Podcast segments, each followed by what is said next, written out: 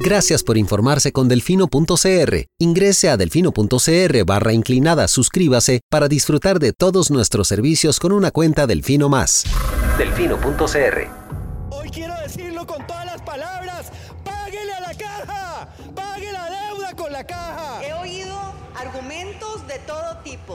pero pocos argumentos tan estúpidos, tan ridículos. Para mí es más rico comer arroz y frijoles en paz que venderle el alma a Satanás. Debería tomar un vasito de agua antes de hablar para que pueda coordinar la lengua con el cerebro. Pero aquí o todos rabones o todos culones, pero no unos ñatos y otros narizones. Se toman un vaso de me vale madre. Creo que me extrañaban, ¿verdad? Coca-Cola sin azúcar presenta Curul en llamas, cubriendo y sufriendo la Asamblea Legislativa, porque alguien tiene que hacerlo. Hola queridos suscriptores de Delfino.cr, bienvenidos a un nuevo programa de Curul en Llamas, el podcast semanal donde les comentamos los temas más relevantes e irrelevantes de la Asamblea Legislativa. Les saluda Luis Madrigal desde el 3 de junio del 2022, como siempre en compañía de... May, espero que todas y todos estén bien. Los temas para esta semana. Vamos a hablar de eh, las malas propuestas que se hacen en el plenario. Esto, por dicha, ni siquiera fue un proyecto, sino fue una sugerencia al aire, al aire eh, porque no dejaba de ser inconstitucional y, populista que hizo el diputado Eliezer Feinsack. Eh, vamos a hablar también de, de Pilar, que se consiguió su, su, propio teleprompter y lo puso frente a su curul para poder aparentar que sabe lo que está diciendo. Eh, vamos a seguir hablando de las sesiones perdidas, esta vez por una convocatoria de último minuto que Presidencia asegura que entró a tiempo porque llegó dos minutos antes del mediodía. Eh, y de las quejas en la reunión de jefes de fracción porque eh, al parecer trabajar 12 horas, cuatro días a la semana es demasiado para los diputados, pero no para el resto de la sociedad. Em, en fin, además, un, el, vamos a mencionar el llamado que hicieron 100 figuras políticas, o más de 100 me parece que eran, em, mujeres, eh, para que se elija una magistrada como em, para llenar el puesto vacante en la sala constitucional que dejó Nancy Hernández a su salida para la Corte Interamericana de Derechos Humanos y de la primera consulta facultativa presentada este periodo. Y esos son los temas. Empecemos por el principio. Em, la semana empezó, yo no sé si fue la semana, si esto fue el lunes o martes, pero bueno, a inicios de semana, el diputado del Partido Liberal Progresista, Eliezer Feinsack, dijo y propuso que se suspendiera por un año el pago del salario escolar para eh, compensar la subida de los precios de los combustibles, si no me equivoco. Correcto, fue el martes, de hecho, que lo vi, eso lo publicó La República en su sitio web. Eh, dice don Eli ahí que la propuesta que están haciendo es reducir el gasto público a través de eliminar ese pago por un año para así tapar el hueco fiscal que dejaría bajar el impuesto a la gasolina en 100 colones, que es el único proyecto de ley que, digamos, está relativamente avanzado en esa materia, pero que no está convocado. ¿Por qué esta es una propuesta mala, irrealizable y, francamente, francamente una absoluta necedad? Porque el salario escolar, la naturaleza del salario escolar está definida, eh, es cosa juzgada desde el año 1998, cuando eso se llevó primero a impugnación en la, en la sala constitucional. Entonces aquí tenemos que eh, devolvernos un poquito a nuestra publicación que hicimos en mayo del 2020, cuando el, el exdiputado Otto Guevara Gut había metido una acción de inconstitucionalidad contra el salario escolar. Esta sentencia fue unánime de la sala. La resolvió eh, Fernando Castillo Víquez como presidente y único magistrado propietario de la sala. Y los suplentes, José Paulino Hernández, Alejandro Delgado Feit, Lucila Monge Pizarro, Alicia Salas Torres, Ronald Salazar Murillo y Ana María Picado Brenes.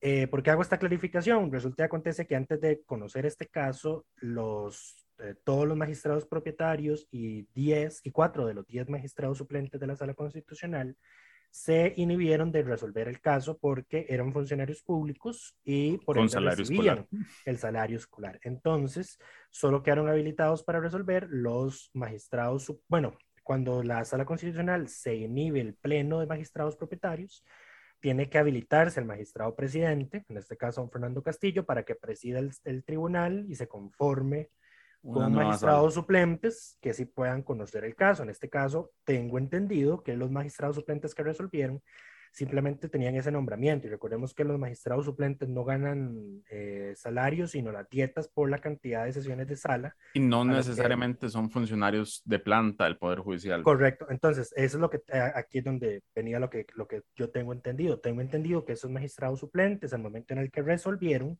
no eran funcionarios públicos, por ende no recibían el salario escolar. Entonces, para que cualquiera que quiera criticar el fallo por ese lado, eh, no lo van a poder hacer, ¿verdad? Igual no hay nada que hacer, digamos. Usted se puede quejar, pero es la forma en que está diseñado nuestro sistema constitucional. La sala.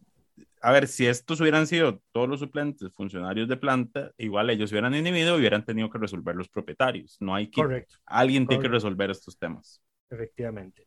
Eh, sí, de, hecho, eso está debidamente normado en, en la ley de la jurisdicción constitucional, así que no hay nada que discutir al respecto. Pedro Muñoz tuvo en su ocasión una propuesta de que la Asamblea nombrara magistrados suplentes ad, eh, ad hoc para resolver ese tipo de casos, propuesta más descabellada. Eh, o sea, eh, nombremos jueces para que resuelvan lo que, que, nosotros queramos que resuelvan, ¿verdad? Nombremos jueces para casos específicos, básicamente. Exacto, exacto. Pero en fin, ¿qué es lo que hizo, lo que pasó?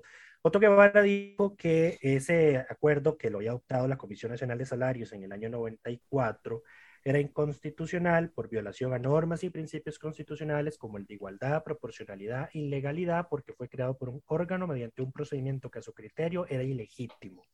La sala, como ya dije, en sentencia unánime, recordó que el salario escolar es, tiene origen en un acuerdo de la Comisión Nacional de Salarios, que es un órgano de índole constitucional, eh, que lo, que lo adoptó para en la fijación de salarios mínimos del segundo semestre del año 1994 y no en los actos que Otto Guevara había impugnado en esa acción de inconstitucionalidad eh, y que consideraba que eran ilegales. Entonces, impugnó además la norma incorrecta, ¿verdad?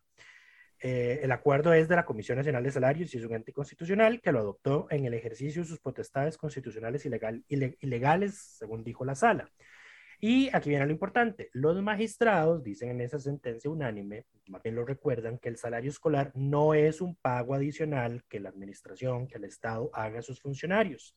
Es el pago de un aumento salarial que como ya la sala lo había resuelto en el año 98, es una suma que ya se entra dentro del patrimonio del, trabajador por cuanto ya había sido reconocida por este e incluida dentro del salario a percibir. Hay que dar una, eh, una, aclaración importante, es que él se aumenta, porque hay gente que dice como, bueno, pero si ya se aumentó, ¿por qué se sigue pagando? Porque lo que se aumenta es a las plazas, no a las personas, digamos. El puesto es el que tiene el aumento y es un aumento diferido.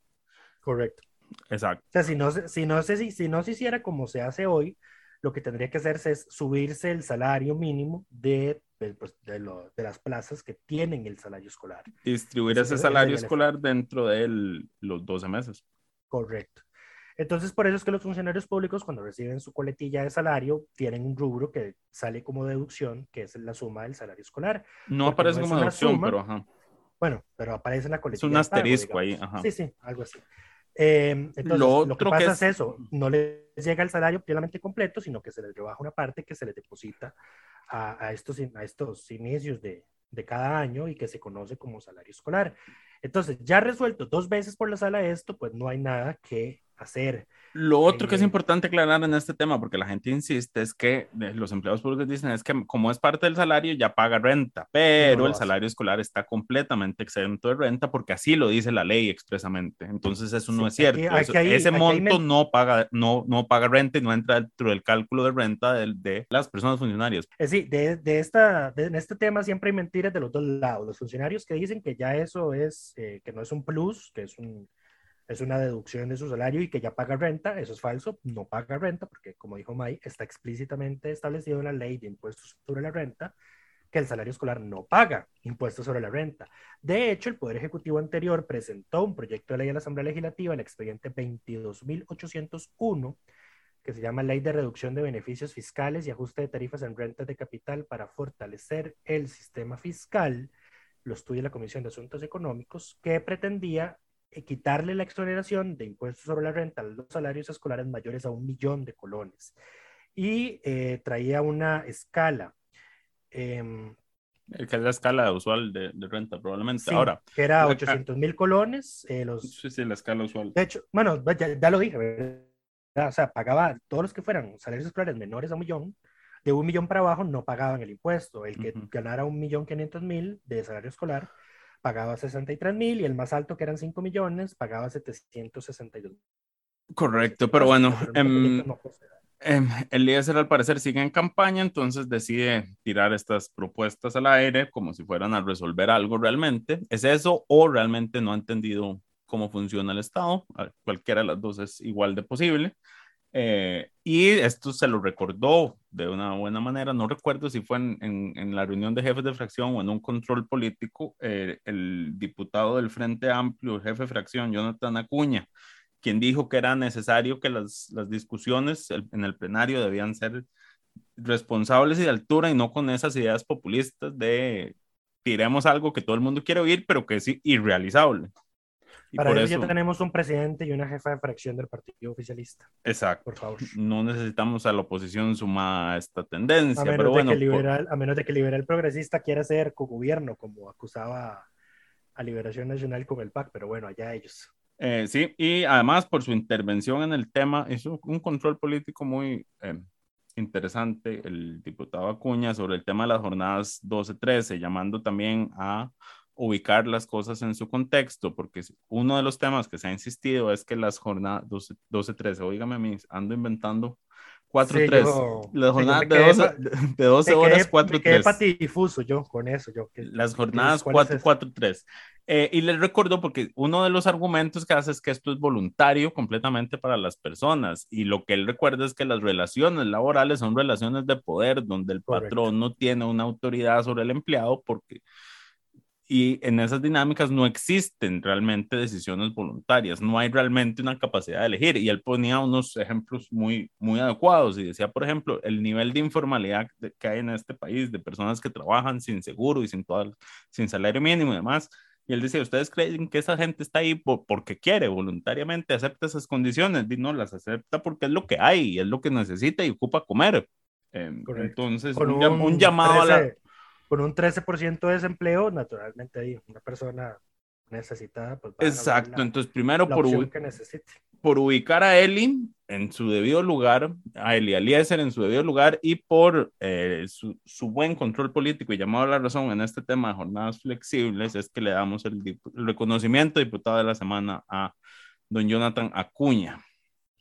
Correcto. Y Pero con eso pasemos- de lado el tema del salario escolar.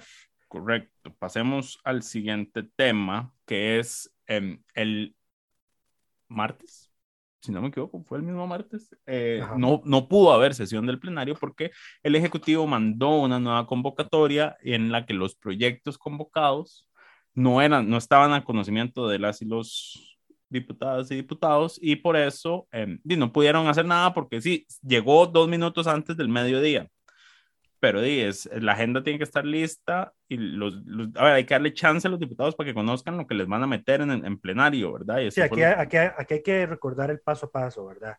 Eh, la agenda de las sesiones de plenario tiene que estar subida en la página web al mediodía con fines de publicidad, no solo para que los diputados sepan qué temas tienen que conocer ese día, sino también para que la ciudadanía, nosotros como medios de comunicación y quienes manejamos una plataforma de seguimiento de proyectos, pues tengamos que saber eh, qué se va a ver ese día, si, tenemos, por ejemplo, nuestra plataforma al día con los últimos textos de los proyectos, todo ese tipo de cosas. Por eso tiene que haber, eh, el orden del día tiene que estar antes del mediodía.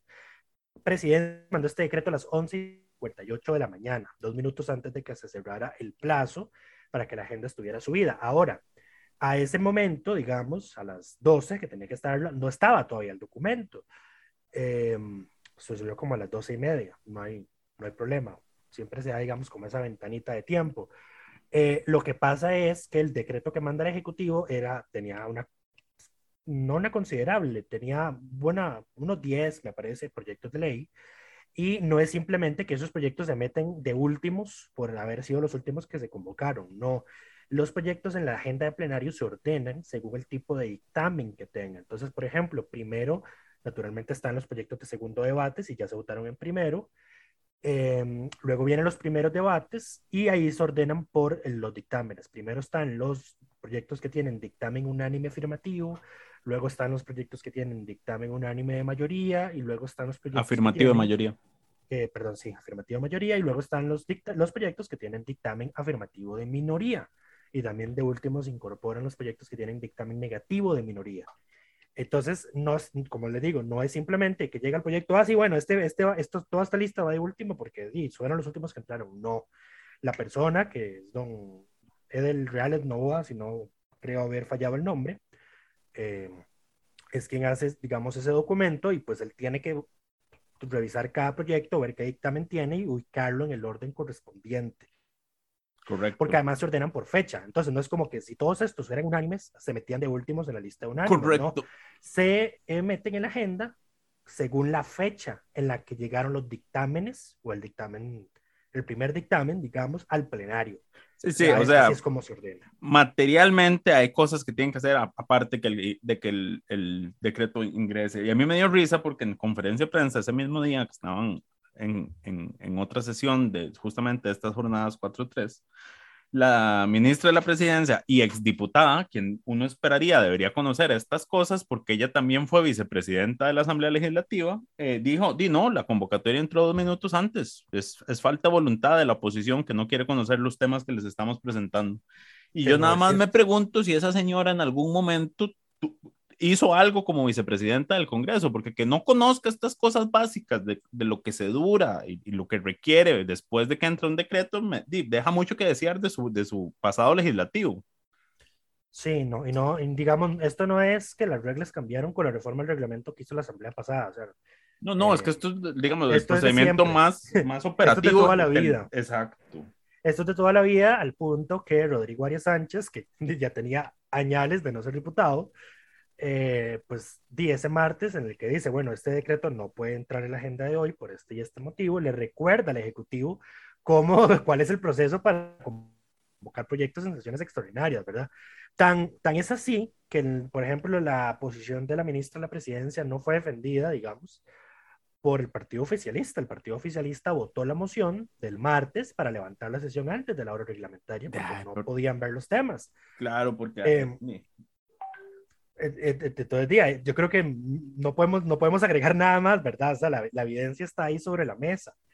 Em, y, bueno, Rodrigo Arias ahí les recordó que el, el, tema de que la agenda tenga que estar lista antes del mediodía no es una arbitrariedad, es, tiene como fin garantizar la publicidad, que es requisito. Recordemos, recordemos, que si algo no es debidamente publicitado, eh, se cae en la sala.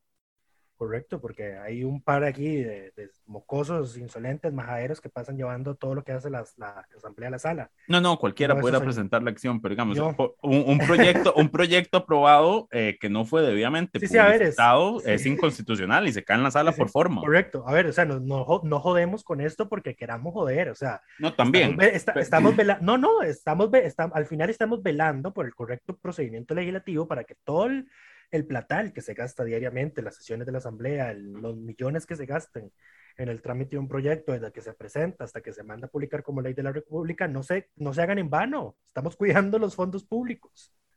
Pues sí, ahora, bueno, ya pasemos al siguiente tema. Voy a acomodar nuestra agenda. Hablemos de la comisionitis. Se quejaron en jefaturas de fracción que están trabajando mucho, que hay muchas comisiones y que no les da tiempo y que hay una comisionitis, entonces llamaron a, revisar eh, la cantidad de comisiones que existen, eh, que se reduzcan, a pesar de que el primer acuerdo que anunció la oposición que tomó el directorio era que iban a crear tres comisiones especiales para temas que, para los cuales ya existen comisiones permanentes. Entonces yo ahí es donde digo, esta gente, ellos no se dan cuenta, no se escuchan a sí mismos, no, no entiendo, digamos. Correcto. Y eso que dice May, no son solo esas tres comisiones que se anunciaron en ese acuerdo político, que ya una de ellas ya se votó en plenario favorablemente para que sea creada, sino que en total ya van a ser, eh, ya ahorita tienen aprobadas nueve comisiones especiales más.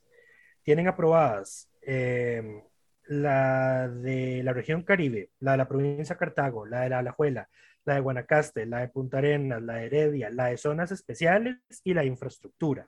A esto tenemos que sumarle la Comisión Especial Dictaminadora de la Reforma Constitucional sobre el Derecho a la Conectividad que se instaló el miércoles. tenemos que sumarle que quieren crear también la comisión de la región Brunca, porque la, región, la comisión de Punta Arenas no abarca Pérez León. Quieren crear, y todavía no se han creado, las comisiones de reforma del Estado y la de educación.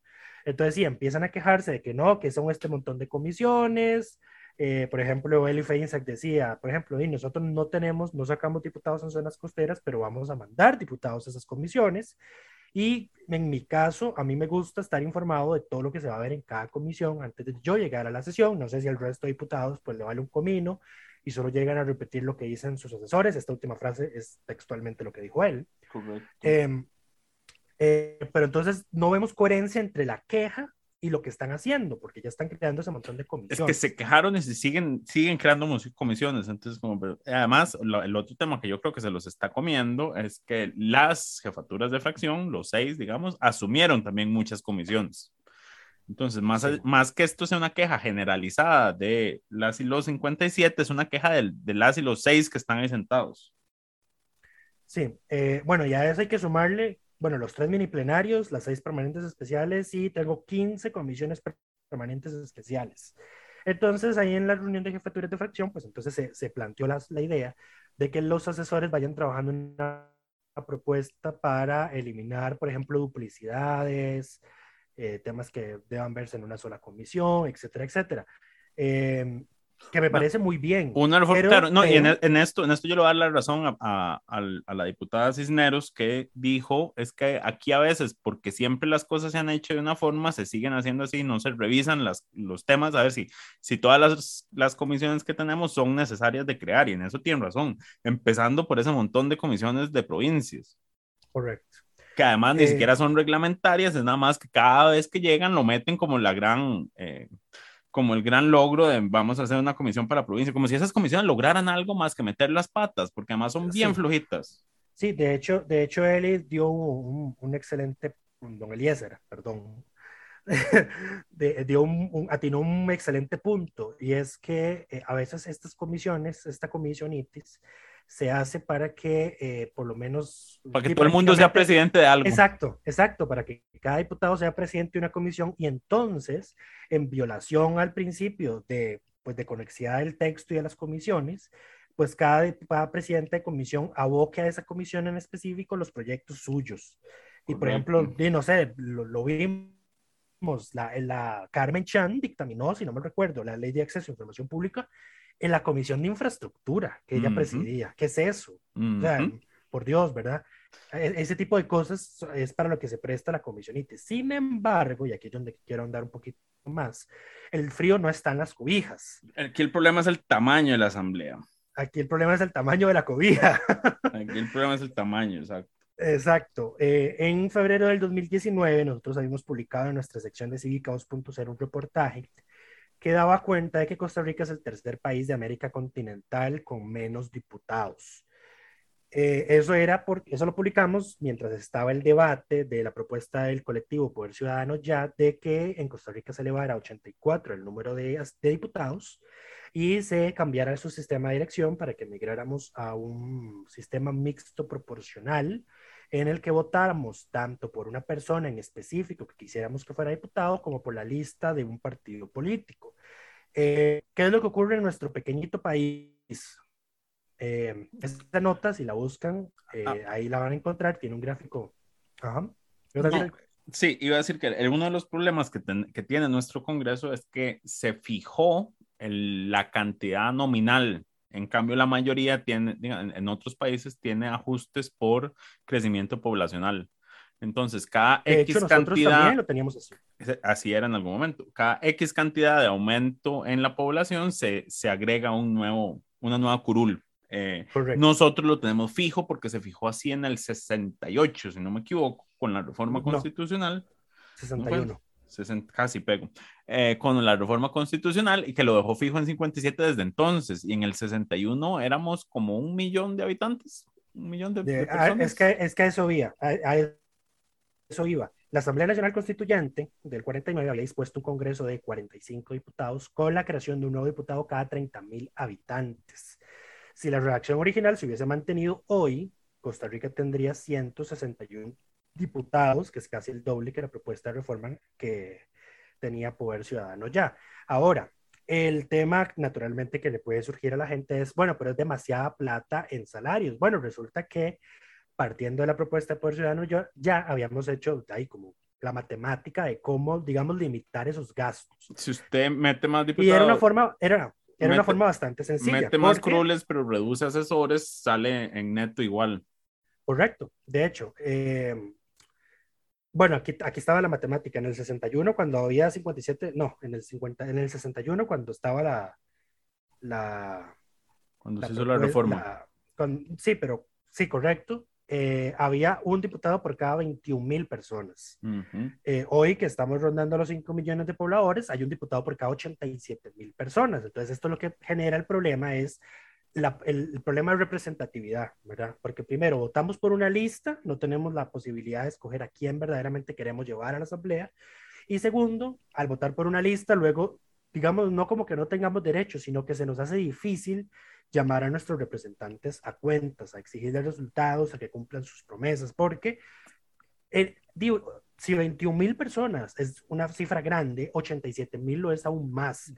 Y en 87 mil eh, personas hay una diversidad enorme en una sola provincia, digamos, y además, más que todo, por ejemplo, en zonas costeras. No hay forma electoral de premiar o castigar congresistas específicos, porque como es por lista partidaria, usted puede castigar o, o, o, premiar eh, partidos políticos como tales, los cuales ya sabemos que están fuertemente debilitados o altamente debilitados, y eso es un tema de, otro saco, digamos, pero entonces además ni siquiera un diputado tiene ningún incentivo para tener una gestión eh, positiva, ya que sabe que no puede continuar en su puesto sin importar lo que pase. Correcto. Ahora, en esa nota habíamos hecho el ranking de cantidad de diputados en los países de América continental. Costa Rica, como ya habíamos dicho, es el tercero con menos integrantes. En la Cámara Baja, solo contamos cámaras bajas por aquello de los países que tienen sistema bicameral. Solo superábamos a Belice, que con 300 mil personas tiene 44 diputados, y Surinam, que con 558 mil pobladores tiene 51 congresistas. Ahora, si nosotros comparamos nuestra población con el tamaño de los congresos de países que tienen, como ya dije, similar población a la nuestra, pues tenemos a nuestros vecinos. Nicaragua, con 6 millones de habitantes, tiene 92 diputados y Panamá, con menos, que tiene 4 millones 16 mil, 160 eh, mil, perdón, tiene 71 diputados, Panamá. Entonces ahí viene, ahí viene, ahí viene el ranking por, eh, por país. Ahora, ¿por qué es un problema? Al haber 57 diputados y al aumentar las cargas de trabajo, pues eso tiene que dividirse pues entre la misma cantidad de gente, ¿verdad? Entonces, en aquel entonces, eh, Estado Nación en el 2017 había hecho un estudio eh, que entre las ordinarias y, las, comisiones permanentes eran 20 para 57 diputados. Entonces, en, si comparábamos eso con la cantidad de comisiones que tenían países, eh, otros, eh, otros países de la región, teníamos que Honduras, Perú y Chile, que tienen el doble de diputados que nosotros, tienen una cantidad de comisiones similar a, la de Costa Rica. O sea, nuestros diputados teóricamente están asumiendo cargas de trabajo que en otras naciones se reparten entre el doble de personas. Sí, y también depende del tamaño de la comisión. Correcto, y aunque 20 comisiones puede sonar poco, hay que sumar las comisiones especiales, que son ya, ya vamos por nueve correctamente votadas e instaladas y faltan por lo menos tres de votarse todavía. Entonces, eh, esas, esas composiciones, como dice Mike, varían dependiendo de la comisión. La comisión de sendarios es la que más tiene porque tiene 11. Luego están las comisiones permanentes. Correcto. al, al, lunes de esta semana había 22 comisiones. Que, Correcto. Que, dato curioso, 20, 12 eh, de ellas eran, eh, sus presidencias estaban en figuras del PLN. Sí. Las comisiones permanentes especiales fluctúan entre 9 y 7 diputados y las comisiones especiales eh, fluctúan dependiendo, pues eh, digamos que eso tiene que como que acoplarse a la cantidad de diputados que tiene, a la cantidad de grupos políticos que tiene la Asamblea. Entonces, por lo general, las comisiones especiales, que son las que se votan en plenario, eh, pues tenían seis, cinco diputados cada uno y la más pequeña es la comisión de honores que tiene, puede tener entre 3 y 5. Eh, las últimas presidencias han optado por nombrar cinco diputados. Eh, entonces, pues ahí está la, la, la, enorme carga, la enorme carga que, que pues, efectivamente tienen los diputados. El problema es que no vemos la, la no vemos la, la, la, En su mayoría es autoinfligida, porque son ellos los que se pueden aprobar sus comisiones. Correcto. Sí, pero entonces, di, hacen la queja, pero luego no, lo vemos creando 13 comisiones nuevas. Correcto, y, Ahora, en, la en la discusión de, de la jefatura de estaba, pues, todos se quejaron y después fue como, bueno, pero estamos listos para votar las tres comisiones nuevas que creamos, de ciencia, infraestructura y educación. Es como, Exacto, ustedes no, se escuchan. No son consecuentes. No, Ustedes, ustedes hablan, pero no se, no se oyen, digamos, no se escuchan lo que están ustedes diciendo ustedes mismos. Correcto, no son consecuentes. Ahora, eh, como ya dijimos, lo que se va a hacer es que los asesores van a trabajar en una propuesta de fusión de comisiones.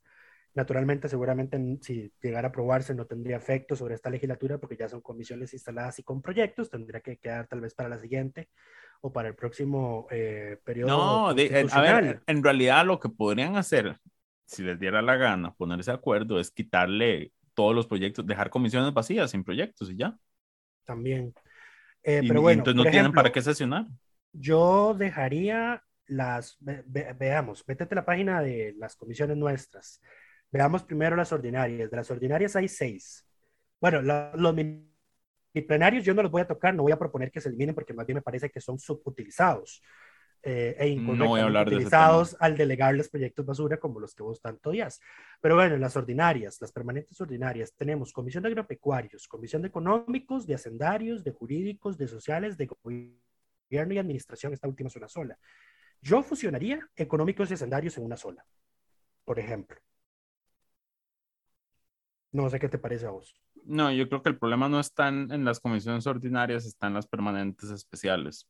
Okay, ¿Y por qué? ¿Cuál es el tema con las permanentes especiales? Que las, las, comisiones permanentes especiales tienen títulos más bonitos que las permanentes ordinarias, porque entonces aquí hay derecho humano, asuntos de discapacidad adulto mayor, hay de la mujer. juventud, niñez, adolescencia, de la mujer, exacto, que todas esas son temas, de son asuntos sociales. Lo que pasa es que se busca visibilizar y, volver más específicas, pero entre más específico hace una comisión, menos, menos cantidad de temas se, puede, se, se, le pueden meter.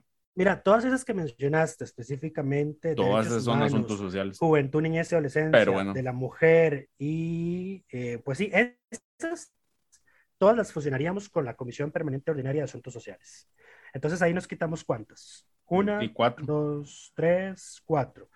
Ok, eh, la Comisión de Asuntos Municipales y Desarrollo Local Participativo, yo la fusionaría con la Comisión de Gobierno y Administración, Ajá. por ejemplo. Eh, la Comisión de Ingresos y Gastos y la dejo tal y como está. La de Ciencia, Tecnología y Educación la dejaría también. Turismo debería estar con económicos. También, eh, sí, correcto. La Comisión de Consulta de Constitucionalidad yo la fusionaría con la Comisión de Jurídicos. Porque además no hacen nada la mayoría del tiempo. Porque solo cuando hay consultas, respuestas de las salas que se, se activa esa comisión. Exactamente. Pero bueno, el, el punto es que hay, hay mucho campo, hay mucho campo donde se puede hacer ajustes. Para, Seguridad pues y narcotráfico, yo la fusionaría en gobierno y administración también. Por si alguien nos está escuchando, eh, algunos de los asesores que les va a tocar esto, que revisen qué se puede fusionar, aunque claramente a la gente no le gusta, porque es como, no, es que vamos a invisibilizar temas específicos, porque también hay una diputada que ya quiere tienen, hay dos reformas, me parece. Hay una de asuntos para una comisión permanente de asuntos indígenas y hay una reforma para una comisión permanente especial de, asuntos de cultura. Correcto, entonces ves, de nuevo, falta de consecuencia. Entre Vamos, volvemos por el mismo lado, exacto. Pero entonces, cada vez que quitas uno de estos, pero al final de cuentas, las comisiones, estas comisiones, muchas sirven nada más, como dijeron en, en Jefes de Fracción, para que todos tengan una presidencia, aunque no tengan realmente mayores proyectos asignados. Y el problema es que cada comisión tiene funcionarios, tiene que sesionar, necesita un tiempo, necesita un salón, lleva tiempo, etcétera. Pues sí, sí, exacto. Este montón de comisiones lo que hacen es generar superposición horaria. Ah, eh, correcto. Y como son tan poquitos, que al final es y como, y como la a mí el origen de todo el problema. Y como al parecer eh, ellos, ellos solo quieren que la jornada de dos horas le aplique a, a, las, a las fábricas, industrias y las maquilas y no a ellos, no están dispuestos a trabajar cuatro días, 12 horas, porque recordemos que los viernes ellos ya no, no, no trabajan en su mayoría. Los diputados, porque los funcionarios administrativos tienen que ir hasta el mediodía. Exacto. ¿Cómo fue que dijo Pilar? Llego a las 6 de la mañana y no me alcanza el tiempo. Ay, y te estás quejando y no te gusta y, te, parece que es mucho. Ah, sí, pensá eso cuando vas a votar el proyecto de jornadas flexibles. Ya, ¿qué te diré? Eh, porque además ellos con sus 4 millones al mes, ¿ah? No con salario de maquila. y con su teléfono y con, su y con sus 500 litros de gasolina y, y sus carros. No, el chofer no tienen, pero. En fin. Um, pasemos al siguiente tema. que Luchi se emociona con estos temas. No, sé por qué te gusta tanto enojarte con, con, la asamblea. Porque es que, porque, porque aquí también la gente se queja de que los diputados no hacen. Es culpa de, la gente también porque la gente no quiere que haya más, que el Congreso sea más grande. no, no, no, pero es que entendeme mi punto. O sea, todo lo que he dicho en este segmento es para probar el punto de que tener una asamblea fija de 57 diputados es el, es el problema medular que estamos teniendo. Ah, sí, no, eso está claro. Porque, porque ya lo otro sería que los diputados controlen la proyectitis, que es presentar un proyecto por cada tontera que se les ocurre, ¿verdad? Que también lo podrían hacer que también lo podrían hacer, pero yo creo que es, es menos, es menos, es menos. Aunque les voy, a, les voy a reconocer que es, esta asamblea está presentando una menor cantidad de proyectos que la asamblea anterior. La asamblea anterior eh, presentaba... Estoy seguro que May está muy agradecido por eso. Yo no solo estoy agradecido, me doy cuenta porque en promedio yo subía 15 proyectos nuevos eh, a la semana con la asamblea anterior. Está, creo que está por debajo de los 10, si no me equivoco, y muchos son incluso acuerdos legislativos. Sí, ahora, eh, ya para cerrar el tema, y porque vos lo mencionaste, pero no lo cerraste, sí hay, sí es posible aumentar el número de diputados a 84, que era la propuesta de Poder Ciudadano, ya que se archivó, eh, manteniendo el mismo gasto hoy. Y es posible cómo, redistribuyendo la cantidad de asesores que tiene cada diputado, o sea, reduciéndoselo, misma cantidad de asesores que ya tenemos, pero distribuidos entre más diputados, eh, y bajando la remuneración de los diputados. Además, y, el, y el gasto queda, queda, quedaría igual. Claro, esa no les va a gustar. esa, no, esa no te la votan. Eh, ahí está, por eso archivaron la reforma constitucional. Eh, exacto, pero en fin, hablando de eh, reformas constitucionales, como ustedes recordarán, hay un puesto vacante en la sala constitucional desde el diciembre, primero de diciembre, si no me equivoco, del año pasado, ante la salida de doña Nancy Hernández. Eh, ya la comisión de la anterior Asamblea Legislativa había hecho las entrevistas, revisión, revisión y demás, y había sacado una terna que es de seis, por alguna razón. Tres hombres y Para que fueran tres hombres y tres mujeres. Tres hombres y tres mujeres eh, que recomendó al plenario. Recordemos, y para quienes nunca han escuchado el podcast, y esta es la primera vez, eh, en los nombramientos de que hace la Asamblea a la Corte Suprema de Justicia, el plenario tiene la, libertad y potestad de salirse de esa lista que le da la, la comisión de nombramientos, que en realidad es un ente puramente de adorno y, y, para que las y los congresistas puedan intentar mover sus favoritismos hacia ciertas candidaturas. Eh, pero bueno, el plenario puede hacer lo que quiera. Entonces, esa, esa lista es, eh, no, es, eh, no está limitado el plenario a, a esos nombres. Y, y, bueno, ahora sí, se presentó la lista y entonces 100 figuras de la política costarricense, eh, mujeres de distintos sectores y de distintos partidos, eh, firmaron una carta en la que hacen un llamado a las actuales diputadas, que son 28, si no me equivoco. Correcto. A que eh, impulsen y coordinen y se pongan de acuerdo para que se nombre a una mujer en esa vacante. Recordemos, la sala constitucional en este momento tiene cinco jueces, cinco magistrados propietarios y solo una magistrada propietaria que es doña Ana María Garro.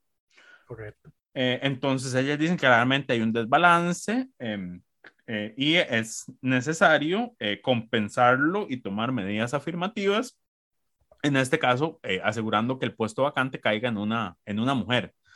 Em, que de hecho la mejor calificada por la comisión de nombramientos, más allá de, de lo que uno pueda pensar de esa comisión, era la, la abogada, la jurista Ingrid Hess Araya, que fue la que tuvo la nota más alta. Correcto. Em, y no, ya, lista, eso es, la, en la lista también están Vilma Sánchez del Castillo y Liana Isabel Sánchez Navarro, que están en tercer y quinto lugar respectivamente. Correcto. Pues sí, eso es un llamado a, a mantener, digamos, el pequeño desbalance que había cuando la sala era 5-2. Naturalmente no hay paridad de género en la sala constitucional, pero habría mucho menos si, eh, pues en este puesto que quedó vacante, pues se nombra un hombre. Eh, estando, estando como la mejor calificada, una mujer, ¿verdad? Correcto. Pero bueno, de todo puede pasar en la Asamblea Legislativa. Yo francamente no entiendo por qué estos nombramientos no se han hecho todavía. No se han puesto de acuerdo. ya el tema en, en plenario. De hecho, estos días de, de, vacas flacas, de proyectos, debería aprovecharse para sacar el, todos los temas que están pendientes en la primera parte, y que no son pocos. Un dato curioso, por ejemplo, ninguna de las, de las cuatro salas de la Corte Suprema de Justicia tiene mayoría mujeres. Todas eh, tienen por lo menos tres hombres. Y ahora, esto, a ver, esto, y esta carta no es porque a ella se le, a la, a la quien la suscribe, se le, diera por gusto hacerla, ¿verdad? No, no, ahí, está doña Laura Chinchilla, Silvia Hernández, Carolina no, Hidalgo. No, pero más allá de los nombres, no, no es un llamado vacío de que, bueno, tienen que escoger una mujer porque hay que intentar mantener un poquito de paridad en la sala. No, no es por eso. Es porque hay suficientes estudios internacionales que eh, han evidenciado un efecto positivo en la administración de justicia cuando hay más mujeres involucradas, eh, digamos, en, impartirla. Eh, sean sentencias más justas, conciliaciones, reparaciones. Hay una pues, perspectiva más amplia de la sociedad en general. Exacto, exacto, exacto. Pero bueno, en, para, aprovechando este tema, para recordar además, más allá de la sala, hay un puesto vacante en la sala primera, el cual si lo llenan con una mujer sería la primera sala que tiene mayoría de mujeres.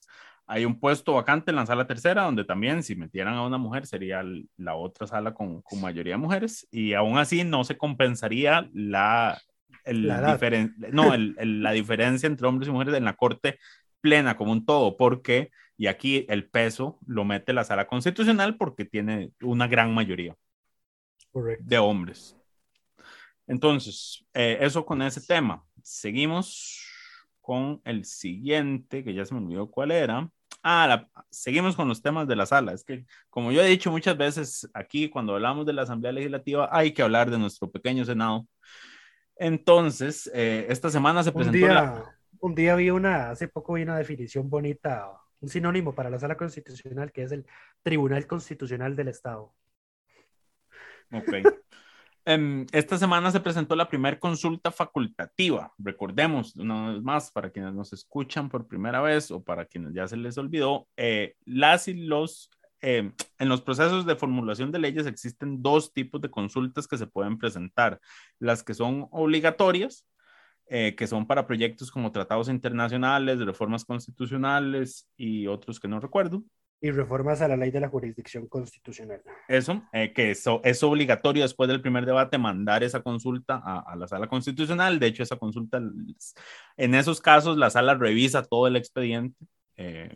La sala es la que hace sus propias valoraciones de si el texto es inconstitucional, a diferencia de la otra consulta Correcto. que más donde los diputados tienen que eh, presentar los argumentos. La otra consulta son las facultativas que se presenta después de la votación en primer debate y antes de la votación en segundo debate, que tiene que llevar por lo menos la firma de 10 congresistas para poder ser debidamente admitida eh, formalmente y eh, que se hace nada más a voluntad de las y los congresistas y donde ellos tienen que preguntar específicamente dónde es que ven que hay una inconstitucionalidad en el proyecto preguntar, no, tienen que alegar que ese proyecto es inconstitucional. Tienen que señalar específicamente esto es inconstitucional, incluso argumentar por qué sería inconstitucional, lo cual muchas veces fallan en hacerlo correctamente y la sala les termina rechazando sus consultas y regañándolos de vez en cuando.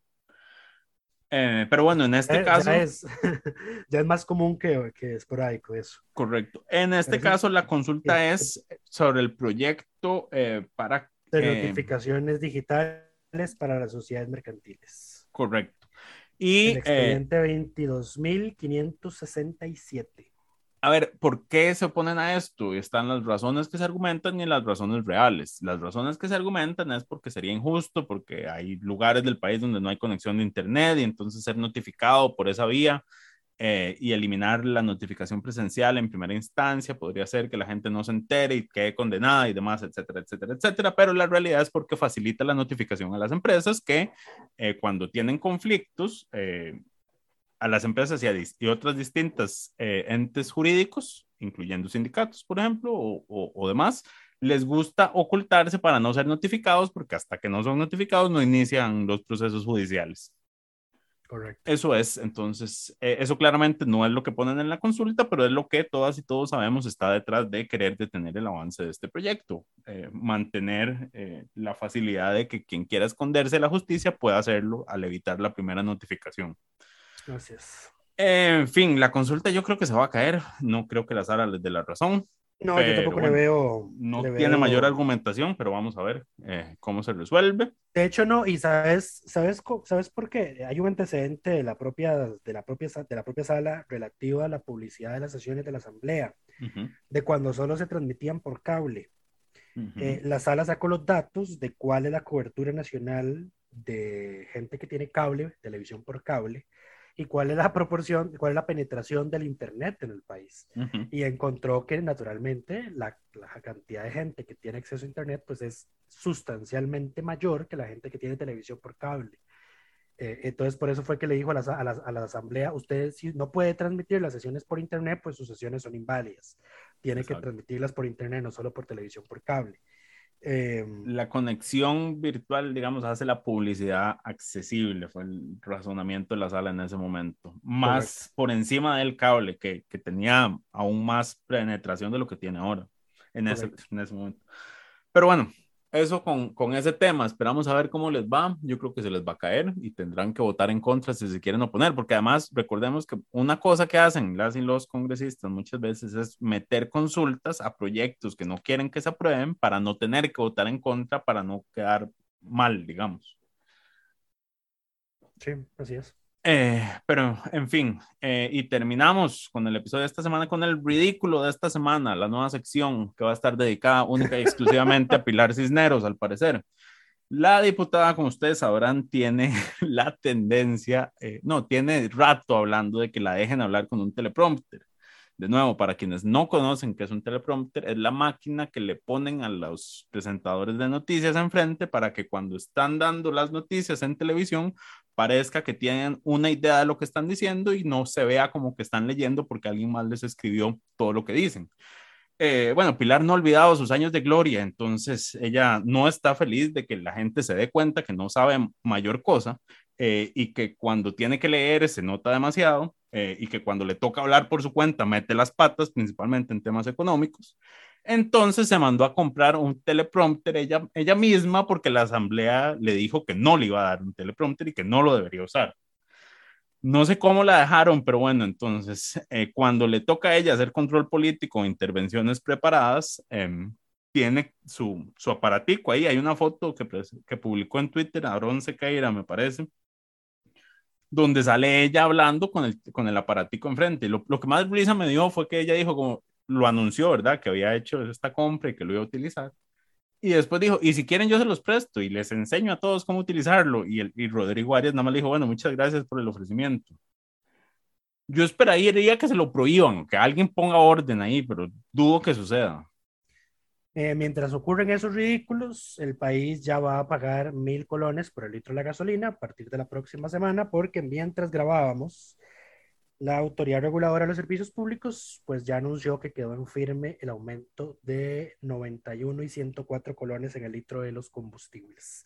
Eh, no tenemos proyectos, no tenemos eh, propuestas para eh, afrontar el costo de los combustibles. Las Sí, hay nos propuestas, la- gustan. las mencionamos toda la Eh, semana pasada. Bueno, sí, si no nos pero- escucharon la no, semana pasada, mencionamos no todo están- lo que está sobre la mesa. no están convocadas, así que es como si no estuvieran. Eh, pero tenemos un teleprompter, así que... eh, Tenemos teleprompter, a entonces, pagar sus- Tranquilas, cuando todas y vayan a pagar todos, los, todo va a salir bien. cuando vayan a pagar los usuarios del súper los 1062 colones por cada litro, pues recuérdense, no tenemos baja en, la- en el precio de los combustibles, pero tenemos un teleprompter en la asamblea.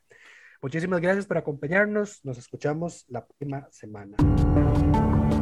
Coca-Cola sin azúcar presentó Curul en llamas, cubriendo y sufriendo la Asamblea Legislativa, porque alguien tiene que hacerlo.